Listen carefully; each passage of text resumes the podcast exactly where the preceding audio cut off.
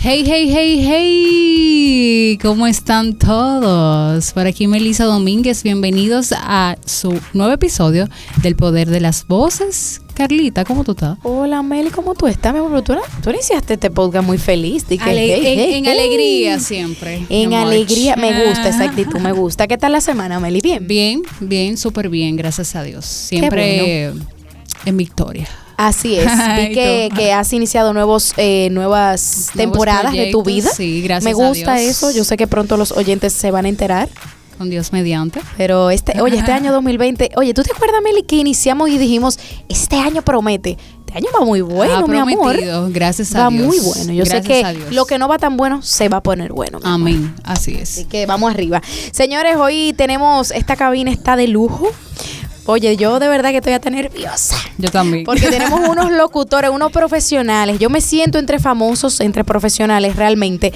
En esta cabina tenemos a dos profesionales del mundo de la comunicación, diríamos. Este mes vamos a hablar mucho de esa industria porque a mí me apasiona mucho.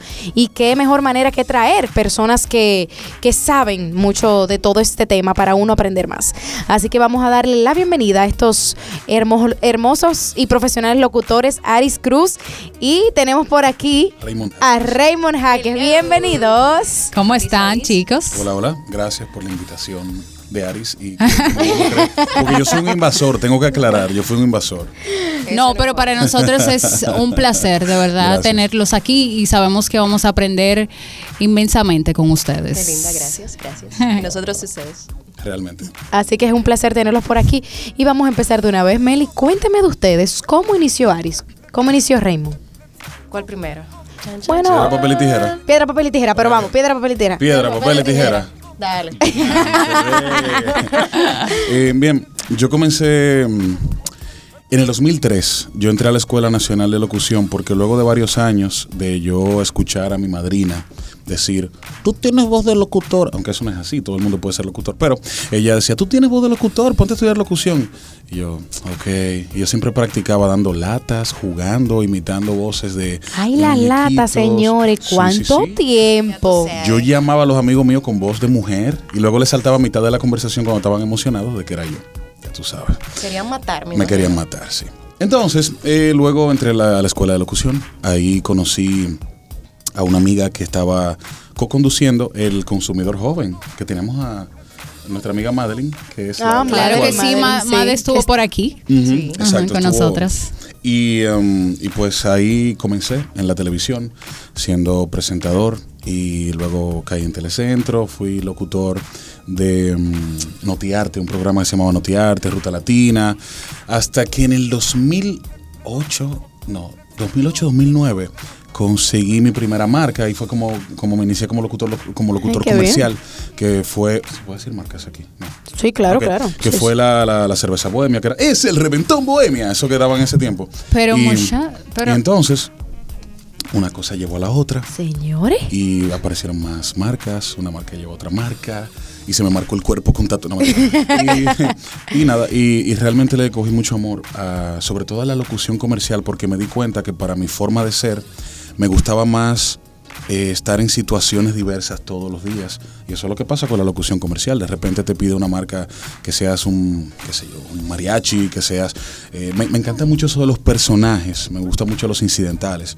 Y que mm, cada vez que entras a la cabina, a un estudio de grabación, tienes la oportunidad de conocer clientes nuevos, eh, un guion nuevo. No es como estar todos los días repitiendo el mismo lugar.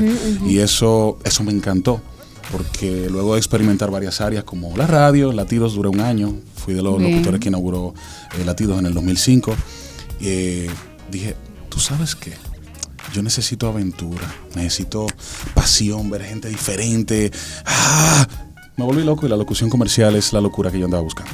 Y ya la encontraste. Y la encontraste. Sí, sí, ya gracias pues a, a Dios, al universo, a- como le Qué quieran bueno. llamar. Me está yendo muy bien. Eh, eh, realmente he, tenido la oportunidad de trabajar en diversos mercados aquí, Estados Unidos, México, Grecia, Italia y me voy, ex- voy en expansión. Qué aquí bien. uno Y te voy a decir Ay, algo, amor, gracias a bueno. Dios que le hiciste caso a tu tía, porque esa voz, Ojo, un de hecho en mi Instagram dice así, eh, alguien una vez, alguien bromeando me dijo que tenía voz de locutor y lo tomé en serio. Gracias a Dios que lo Bueno, ha llegado serio. lejos la frase, mi amor. Saludos a la abuela si no está escuchando. A la tía, no es la tía. Él fue a la tía. abuela, la tía. Es lo mismo, sí, sí. A la familia entera ya, la familia entera. La da madrina. Tú, cuéntanos. Tú sabes que yo como que estoy un chin intimidada luego de esta exponencia. Mire, De que ya yo me voy a parar, Oye, ya yo me voy. Pero oye, Raymond ¿quién habla? Una- Mire. un, un perito en, en el área de comunicación. no, o sea no. que. Mira, yo, yo soy una chichi, como quien dice, en esto de, de la comunicación. Oficialmente, yo tengo dos años y medio alrededor que empecé en locución comercial, en locución de cabina, específicamente. Pero antes de eso tuve ciertas experiencias en televisión. Por ejemplo, cuando yo tenía... ¿Cuántos años yo tenía? Bueno, mi amor, 19. Hasta los años. se me 19, olvida. 20 años. Tuve la oportunidad de conducir un boletín informativo que se transmitía por el canal 52. Teleimpacto se llama, o se llamaba, no sé si existe, el canal. Que se trataba de que el, el medio tenía un periódico digital. Entonces, como una forma de uno darle un poquito de auge y de promoción a este periódico, creamos unas, unas cápsulas informativas dando las principales noticias y dirigiendo a las personas a que fueran a la página a la página web y yo era la cara de esa de esa cápsula Perfecto. esa fue como la primera experiencia así en los medios que tuve que fue muy chévere para mí era algo grabado eh, me sirvió para yo em, hasta cierto punto irme soltando un poco porque yo nunca he sido muy de televisión me gusta más la parte de radio pero realmente fue una, una experiencia muy bonita eh, también tuve la oportunidad, por ejemplo, en mis años de universidad, de hacer pasantía en Antena Latina como reportera, que fue chulísimo también. Qué chulo. Sí, yo duré varios meses en Antena Latina haciendo, haciendo pasantía como reportera en la calle desde el lugar de los hechos. ¿Viste, Raymond? No solo eres tú. Ya tú Aquí sabes. tenemos, mi amor, talento. Sí, sí, sí. Y ya después que me gradué de la universidad, entonces, em, entré a trabajar al programa, al canal de televisión, ¿qué no me pasa? Al canal de televisión Televida, que es un canal, canal cristiano católico. Yo entré como voz en off y también como imagen. En los reportajes que se hacían de actividades de la iglesia y demás, yo, yo era la cara. Y obviamente la voz eh, institucional del canal. ¿Qué pasa? Que el universo funciona de maneras extrañas. Porque como cuatro meses antes de yo entrar a Televida, yo había ido a hacer casting a EXA. Ok. Que eso es otra historia. Lo de EXA, tranquilas, que yo voy a conectar en el camino, no se apuren. Lo de EXA, yo conocí a Patricia Luciano, quien es hoy mi jefa, la directora de EXA, en un taller de locución que estábamos haciendo. Resultó que en ese momento ella estaba buscando una locutora para EXA. Eh, yo participé en algo, ella le llamó la atención mi voz y fue y se me acercó, mira, pasa por la emisora que yo estoy haciendo casting. Y yo, ah, chévere. Fui al casting, Pasaron como cuatro meses, no me llamaron, no tuve más noticias. Ya yo había tirado la toalla. Yo, ah, no, Chacha, no, no me van a llamar. bueno. Total. Entré a trabajar ahí entonces a Televida, ya conecté, les dije. Eh, entré a trabajar a Televida. Y teniendo como un mes en Televida, me llamaron de EXA. Wow. Yo me imagino ese momento Y- para tomar esa decisión. No, yo me morí. ¿Cómo? Sí, fue una decisión. ¿Qué te iba a decir, Melissa? No, no, no. Continúa. Fue una decisión interesante porque, aunque sí, lo de EXA era como que, wow, mi sueño, yo quiero estar en radio. Pero al mismo tiempo, en Televida yo estaba teniendo la oportunidad de aprender tanto porque además de ser voz en off e imagen, yo estaba aprendiendo producción también porque mi jefe era de esas personas que le gusta transmitir conocimiento, él es un súper productor. Y para cada grabación de cada programa, transmisión en vivo, él me llamaba, Ari, ven, para que tú veas cómo se hace. Así se hace tal cosa. Y yo estaba aprendiendo mucho. Cuando me llaman de EXA, entonces yo entré como en la disyuntiva. ¿Qué hago? ¿Qué hago? ¿Qué hago? ¿Me voy? ¿Me quedo? O sea, tú ¿Cambio estabas de entre la espada y la pared. Exactamente. Pero al final, al final, yo me puse a pensar, ok, ¿qué fue lo que te movió a estudiar comunicación? Y realmente fue estar en radio. Me encanta la locución radial. Y yo, bueno, pues ya, eso, eso tiene que ser más que suficiente para mí, para yo tomar la decisión. Y arranqué para EXA. Entonces, ya ahí yo tengo, ahí fue que inició la locutora Aris, para así decirlo. Qué bien. Yo tengo ahí ya dos años y medio. De hecho, ahí te conocí. De hecho, ahí fue que conocí. Oye, la historia de Raymond y mía es aperísima. Porque yo conocí a Raymond cuando yo estaba yendo a EXA, antes de empezar a salir al aire oficialmente, yo estaba yendo a entrenarme a EXA. Ok. Y resultó que él conoce a Patricia, mi jefa, y en uno de los días de mis entrenamientos él estaba allá. Yo fui a cobrar. Ah, bueno, tú fuiste a cobrar. específicamente yo fui a buscar los chelitos. Ya tú sabes. Es que día te conocí. Exacto. Y por ahí entonces se dio la conexión, ya ahí nos conocimos y nada, duramos un tiempazo después de eso sin volver a vernos, sin volver a hablar ni nada, hasta que otra vez por alguna razón conectamos y listo. Y la historia amigos. es otra. Sí, nos hicimos súper buenos amigos. Qué bien. Qué bueno, qué bueno. Y deja ver qué más. Ah, entonces, estando en EXA, mm, tuve la oportunidad de ir al programa de Jochi Santos, al mismo golpe, que fue, no fue ni siquiera nada de locución, yo fui a cantar con un grupo que yo Ah, sí, también tú sí, cantas. señores. Esa o sea, esa es, todo. Ay, no, mi amor, pero yo me voy a parar y todo de la cabina y me voy a ir. es una eminencia, yo se lo estoy diciendo. Y tiene talento, Ay, Dios mi no amor, para repartir. Ay, mi Canta, amor. baila, Se de patilla, se de patilla. quita rolo. ¿Qué, qué más quieren? Ah, buena es. Fuma debajo del agua. Pero, pero realmente eh, una voz que Dios te la bendiga. Amén, gracias, gracias. En Pero, el karaoke le aplaudieron hace tres días. date quieto este niño, bye. Yo quiero saber esa experiencia, el karaoke ahora, porque Pues resulta que yo voy donde Hochi a cantar, precisamente con un grupo que yo hace unos años cantaba.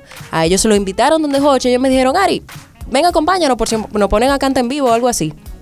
Que Yo voy, cuando llego, que me encuentro con Hochi Santos, con todo su equipo, pues yo simplemente creé la oportunidad, para así decirlo. Yo me le acerqué a Hochi, con más miedo que vergüenza, ¿verdad? Pero me le acerqué Pero a. Hochi. Pero lo lograste. Exacto. Exacto. Mira, don Hochi, yo soy fulana de tal, yo soy locutora, que sé yo qué, me gusta mucho su programa, tú sabes.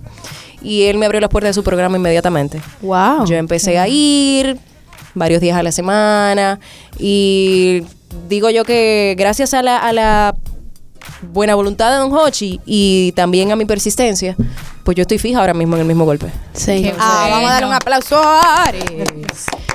Y nada, nada. Para que tú veas que cuando algo está para ti, mi amor, está para ti. Ya lo sabes. Y eso aunque es te quite, señores. mi amor, Pero bueno. también hay que insistir Claro, claro. y persistir, que yo creo Sí. que es lo más también. Sí, ese- esa es la moraleja para mí de todo esto de- del mismo golpe. Insistir, persistir y nunca Y desistir. nunca desistir. Y claro está, eh, eh, respetando las creencias de cada uno, entregándoselo a Dios. Exactamente, exactamente, así mismo es. Y nada, que estamos, además de eso, soy voz comercial, he tenido la oportunidad de trabajar para diferentes marcas, todavía en el área incidental. Estamos joseando, como dijo Claro. Raymond, el primer institucional, pero eso viene, al Ok. pasito. Eso viene. Dentro de su vasta experiencia, para ustedes, ¿cuál ha sido su mayor reto? Dámale Raymond. ahí, Raymond. Wow. Tú le acabas de preguntar a un loco cuál ha sido su mayor reto, porque yo he rodado un rato. De que todos los días. ¿sí? Bueno, en el área de la, de la, de la, vamos a enfocarnos en la locución. En la locución. Claro, dentro de la comunicación. Mira, yo, yo pienso que, que también ha sido el, el superar esa programación que, que se alberga en el subconsciente, que te limita. Ese, por ejemplo, pensar que vas a molestar.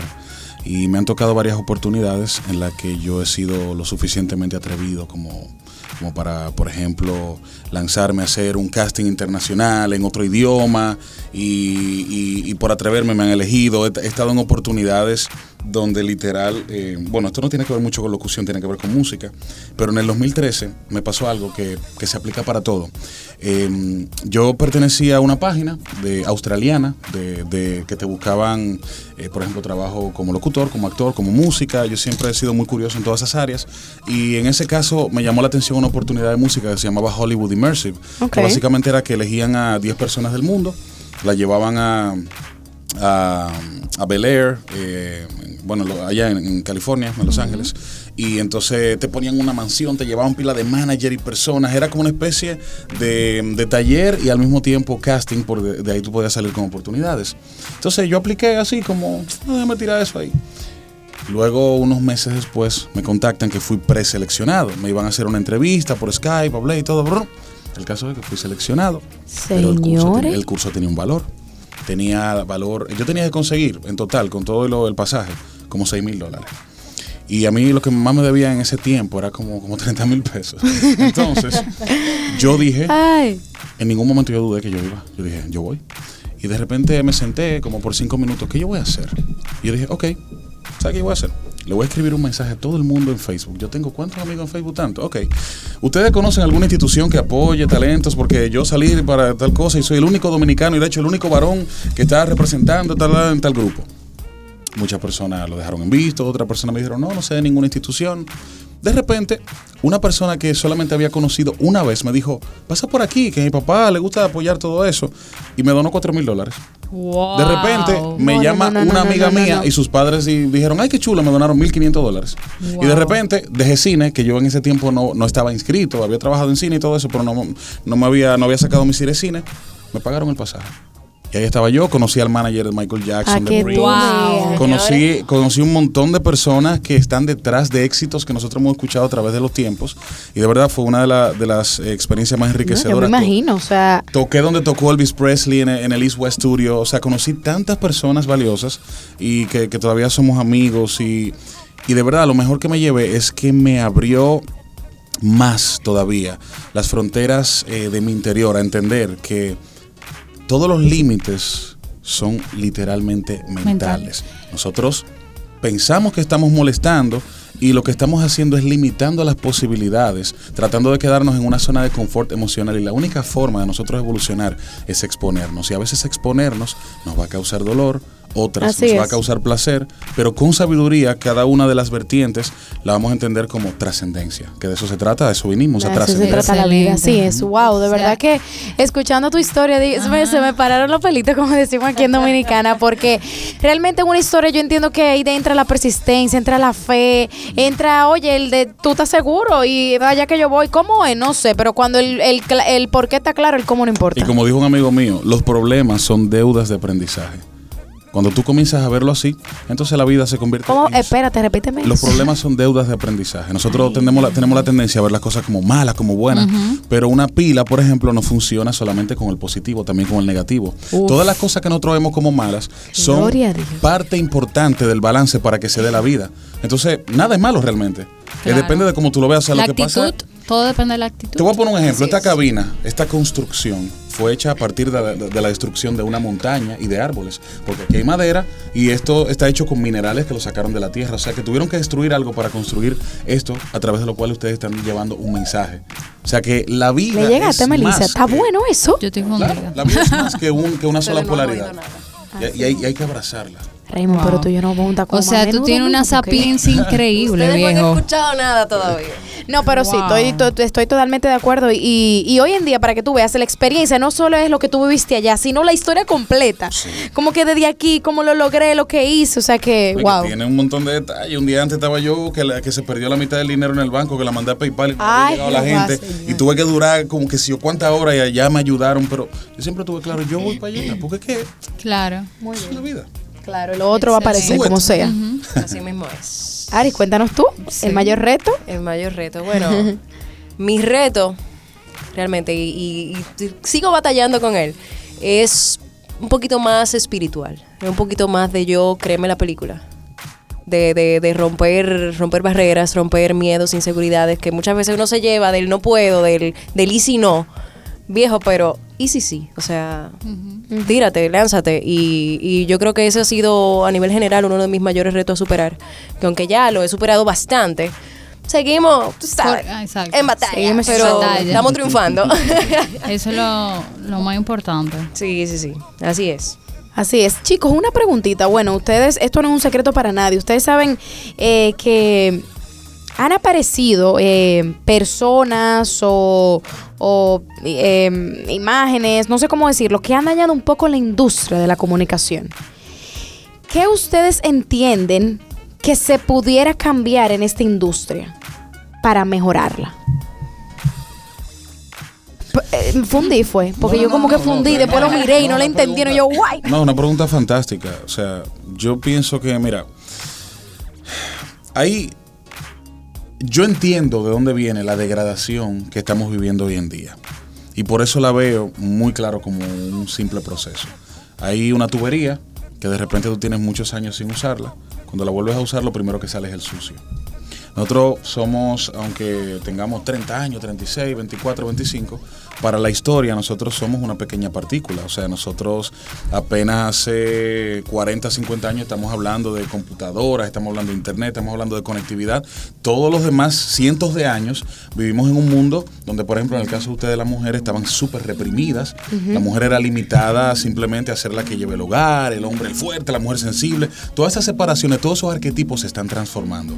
A nivel social también, la comunicación obviamente, es la que lleva todos estos mensajes de transformación y muchas veces se llevan a través de influenciadores y personas que están viviendo todo eso. En el caso de nuestro país, tenemos que entender que todas esas cosas que no nos gustan están ahí porque producen dinero. Y los empresarios que son los que pueden cambiar eso, son los que utilizan esas personas y patrocinan eso. Entonces, mientras eso siga produciendo dinero, ellos van a seguir invirtiendo. ¿Qué tenemos que hacer lo que tal vez pensamos diferente? Seguir haciendo un buen trabajo, que aunque no sea tan pop, cada, cada, cada cosa tiene su época. Una época en la que Eso el es rock, así. en la que el rock era lo máximo, de repente era el hip hop, de repente era la fusión. Yo lo que creo es que ahora estamos viviendo una etapa de desahogo. Hubo mucha represión. Ay, ay, que- pero no, ahora se metió una música muy, muy intensa aquí. No, mira. Ahí- Es seguir produciendo contenido de valor. Sí, porque es que nosotros vivimos en una etapa de muchísima represión y ahora lo que está pasando es que la gente está, se- está desquitándose esa frustración de, por ejemplo, ver que en tal lugar tú consigues dinero fácil. Por ejemplo, ahora mismo hay un, un hate mundial con los políticos porque ya ese establishment se está cayendo. Exacto. Entonces de repente tú ves a estos muchachos haciendo el dembow y dicen un montón de malas palabras y tú ves que también eso está en la televisión. Pero ¿qué pasa? Esa es la realidad que ellos están viviendo. Ellos no tienen el nivel de conciencia porque no se está promoviendo. Y de la forma en la que se promovía antes, ¿tú sabes cómo era? Era diciéndote, no hagas eso. Pero se ha comprobado que es más efectivo que yo decirte, no hagas eso, es decirte, ¿qué tal si pruebas esto? Exacto. Constructivo. Totalmente. Entonces lo que estamos viendo es que se está desmantelando todo lo viejo que ya no funciona. Y eventualmente, como estas expresiones degradan, van a comenzar a nacer personas, nuevos niños, incluso Nuevos en el caso de nosotros, que van a necesitar cosas que te eleven el alma. Y eso Claro. está pasando. Lo que pasa es que las noticias se encargan de promover solamente el morbo. A ti te aparece un video que dice el secreto para ser feliz y al lado hay uno que dice le arrancaron el brazo de un machetazo y la mayoría de la gente abre el machetazo. Es verdad. Entonces hasta Ay, que eso no se agote, no vamos a ver nacer ese otro arquetipo. Por eso viene por ahí. Pero Yo eso también, también debemos de estar conscientes de que eso tenemos que trabajarlo, noso- trabajarlo nosotros mismos. Sí. Porque por naturaleza humana uno cae, o sea, uno se enfoca más, lamentablemente, y no sé por qué sucede así, en lo negativo. O sea, eso es algo de la naturaleza ¿Tú sabes, humana, tú pero sabes- ¿Tú sabes dónde viene eso? De que a ti te forzan a ser positivo. Y, y ahí, esto, esto te va a sonar un poco raro, pero te lo quiero desglosar. Ser bueno es malo, pero ser malo no es bueno. Entonces tú dirás, ¿y qué yo tengo que ser? Ser justo. Tú sabes que hay mucha gente que dice, Fuerte, mi amor. yo soy bueno, pero ¿tú sabes para qué? Para ganarse un paraíso. A todo el mundo le conviene. Entonces a veces tú no expresas, vamos a suponer, usted quiere, usted quiere expresarse, y esa expresión, tú no quieres hacer lo que dicen los otros, pero tú te, lo, tú te lo prohíbes. ¿Por qué? Porque tú tienes que ser bueno hacia afuera.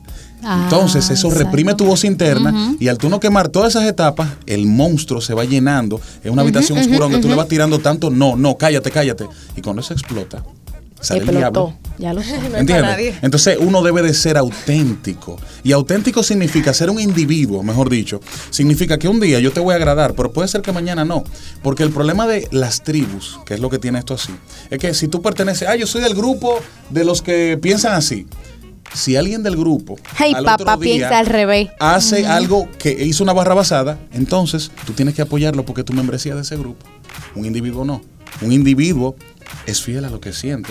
Y bueno, tu nivel de conciencia te va a ir guiando hacia el lugar que más te eleva. O sea que tú no puedes culpar a un niño de tres años por hacerse pupú en el piso. Hay mucha gente que son ese niño haciéndose pupú a nivel de conciencia. Eso es lo que estamos Ay, asumiendo los medios. no, pero Señores, eso es así, eso es correcto. Y déjame decirte que hoy en día en la sociedad se está viendo mucho el querer agradar a otros. Y ahí entramos en, en nuestra voz interna, ya no va a ser la real, no va a ser la auténtica, déjame, tra- déjame maquillarla. No hay amor Porque- propio. no, exacto, porque quiero encajar. Y todos hemos pasado por ahí, yo pasé por ahí un Claro, momento y no, no hay miedo de decirlo, tú Claro. sabes. Porque uno con el tiempo madura, uno crece, uno entiende y uno eleva el nivel de entendimiento. Y eso es lo importante, porque wow, qué miedo sería yo quedarme en el mismo nivel. ¿Tú entiendes? Y hoy en día escuchándote, digo, wow, es así, o sea, totalmente. Y, y yo entiendo que debemos de pasar por ahí muchos, otros no, otros aprendemos de experiencia ajena. Pero muchos debemos de pasar por ahí para entender la realidad eh, y de dónde radica todo esto. Así mismo es. Es que yo estoy fundiendo Melissa todavía está con- fundiendo, con- señores. Con Raymond. Yo quiero que ustedes la vean aquí. Melissa está de que yo, Melissa, tú eres la que va ahora, Melissa. O sea, yo estoy escuchando, yo obviamente los estoy escuchando, pero yo voy a escuchar este podcast y voy a fundir más. Ustedes- ustedes Por su- supuesto, su- sí. O sea, una cosa, wow, cuánta sabiduría, de verdad que hay que hacer una parte 2, pero sí, es que, bueno, es que de verdad. ¿Ya estoy- entienden por qué les dije? eh, sí. ¿Ya entienden? y gracias por forzarlo. Así es, señores, ya para ir concluyendo con, con este podcast y antes de todo, Melissa, hay que dar la gra- las gracias a la Escuela Dominicana de Comunicación Oral porque siempre están a nuestras órdenes y pues nos permiten este espacio para que llegue a todos ustedes. Con amor, aquí estamos Melissa y yo, el poder de las voces. Muchas gracias. Chicos, ¿cuáles serían para ustedes las habilidades que debe desarrollar una persona que le gustaría incursionar en el área de comunicación o que ya está en el área de comunicación? Ok, wow. En el área de comunicación en general. Ajá. Ok. Está la parte técnica, la parte quizás de programación y demás, que es importante. Pero antes que eso, yo entiendo que viene la parte de moldear tu talento. Todos nacemos con el talento, todos nacemos con una voz que es buena para algo y que encaja en un mercado. Pero no es suficiente. Entonces yo entiendo que más que habilidades, el talento debe tener disposición de, disposición de crecer y de desarrollarse, porque habilidades tenemos todos disposición de desarrollar tu lenguaje, disposición de mejorar tu, tu dicción, eh, de continuar nutriéndote y actualizándote dentro de las, de las tendencias que, que cada día van más rápido, principalmente en, toda- en todos los aspectos, pero principalmente en este de, de la locución, la locución comercial y demás. Eh, y además de todo, estar, estar en, la, en la disposición de trabajo de, de, ay Dios, me estoy enredando. Tener la disposición de exponer tu talento y de atreverte. Perfecto. Por ahí para mí va como lo, lo básico. Perfecto. Totalmente. Eh, yo entiendo que, eh, como dice Aris, eh, uno tiene que desarrollar la técnica, pero para tú comunicar, tú necesitas, tú no estás comunicando solamente con tu voz, porque tu voz puede entrar perfecta y puede estar vacía. ¿Vacía de qué? Vacía del contenido energético que tú le vas a poner. Por ende es importante trabajar en lo personal, contigo mismo, con tu psicología y con tus emociones. Porque hoy en día cada vez más, por ejemplo, los comerciales son incidentales y para un incidental tú tienes que ser un actor. Te van a poner a hacer la voz de un colmadero, la voz de una cucaracha, qué sé yo, lo que sea. Entonces, para tú poder hacerlo efectivamente, por ejemplo, a mí me funcionó mucho, fue algo que comencé inconscientemente y luego me di cuenta de que me ayudó bastante, es jugar. Jugar como un niño, literal. O sea, todo lo que tú veas que de repente te motiva, crearle una voz, o incluso hasta jugar a, de repente, si este micrófono estuviera vivo, cómo hablar ese micrófono. Y comenzar a jugar con todo eso, porque a, a través del juego, obviamente mezclado con la técnica que vas aprendiendo, vas a ir descubriendo lugares y aspectos, colores de tu voz, que luego tú lo vas a poder aplicar. Y como yo siempre digo, un niño no se cansa de jugar. Tú tienes que mandarlo a acostar porque él no se va a acostar de, de- porque es divertido. Claro. Entonces, si de repente tu trabajo se convierte en tu diversión, esa misma diversión se transmite a través del micrófono. Y eso yo te lo puedo probar cuando tú oyes un cantante increíble, la mejor voz, y no te causa nada. Viene otro que puede cantar parecido, puede cantar mal, pero te eriza los pelos. ¿Cuál es la diferencia? La energía que está transmitiendo. O sea que más que el talento per se, es el contenido de tu propia alma, que tú lo vas a pasar a través del micrófono. O sea que tú tienes que trabajarte a ti como ser humano. Tu carrera debe ser completamente parte de tu desarrollo espiritual, de tu desarrollo Así es. mental, de todo tu ser. De todo, yo entiendo y que a veces confundimos el orden y yo entiendo que primero hay que ser para luego hacer y para luego tener. Pero eh, hoy en día vemos como que eso está como al revés, señores. Y todo el mundo primero quiere tener para hacer y luego ser. Y yo entiendo que nosotros somos reflejos de nuestra propia alma, o sea, y de lo que nosotros vamos a hablar de lo que está lleno en nuestro corazón. O sea, que ¿por qué no primero trabajar el origen de todo, como de dónde va a salir, como de tu burbujita, de dónde va a salir todo. círculo, el primer O sea, de lo primero, de, la primera etapa. Yo entiendo que, que hoy en día muchos se han olvidado de eso, pero estoy viendo, y eso me pone muy feliz como oradora motivacional, estoy viendo cómo muchos se están interesando por esa área y están entendiendo que la mejor inversión que pueden hacer son en ellos mismos. o sea Sí, que es una sí, generación totalmente que se está levantando y eso me mantiene de verdad súper inspirada. Y, y- y un ejemplo, yo en mi carrera como oradora motivacional, me pasa mucho que cuando yo estoy dando testimonios pero reales, que a mí me pasaron, es increíble cómo yo conecto con la gente. Y ay, Carla, y es verdad, y cuando me tocaste el corazón, yo dije, pero ¿por qué? Y es como que, yo lo viví y porque yo pasé eso y porque tiene un sentimiento y tiene... mm, es una historia que contar, pero con, con corazón, con pasión, con emoción, la gente le llega más. Ah, yo te contando, no, porque fulanito y esto y esto, o hablar solo de la técnica o de la práctica. Sí, claro. O sea que- No, y que también tú estás ahí respetando eh, la clave de la autenticidad. Exactamente, también.